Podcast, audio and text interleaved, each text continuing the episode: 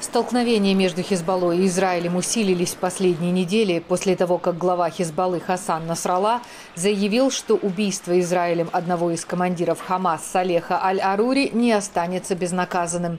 Нарастающая напряженность вызывает опасения в связи с возможной полномасштабной войной, особенно среди ливанских христиан-маронитов.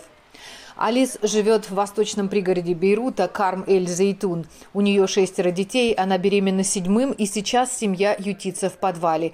По словам Алис, они едва выживают и боятся, что новый конфликт совсем разрушит их жизнь.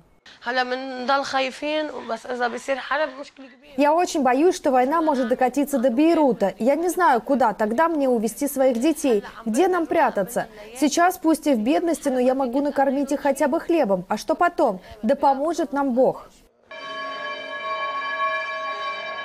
В эти дни многие жители Ливана говорят, что вера осталась для них единственным источником сил и поддержки. Многие из нас начали думать, что ливанские политики и мировые лидеры больше не способны найти решение нынешнему кризису и стали чаще обращаться к Богу. Он единственный, кто может дать нам утешение и силы жить дальше. Христианская благотворительная организация «Кухня Мариам» открылась три года назад в районе Бейрута карантина, который сильно пострадал от мощного взрыва в порту в августе 2020 года. Волонтеры ежедневно готовят около полутора тысяч горячих обедов для беднейших жителей ливанской столицы. К нам приходят, зная, что могут найти еду, за которую не надо ничего платить. Я надеюсь, что Господь поможет нам и дальше помогать этим людям. Для многих жителей Бейрута такие кухни – последнее, что спасает их от голода. Ежедневно мне удается заработать лишь несколько долларов, но этого не хватает на покупку даже одного обеда. Ливанцы голодают.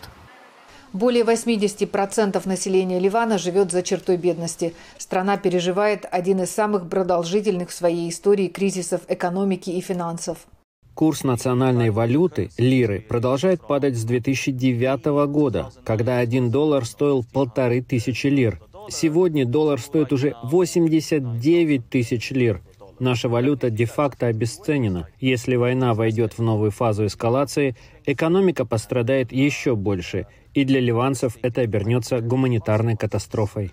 Столкновения на границе Ливана и Израиля между израильской армией и доминирующей на юге Ливана Хизбаллой начались 8 октября и становятся все более интенсивными. Оппозиционная партия маронитских христианских правых «Ливанские силы» призывает Хизбаллу избежать полномасштабной войны с Израилем.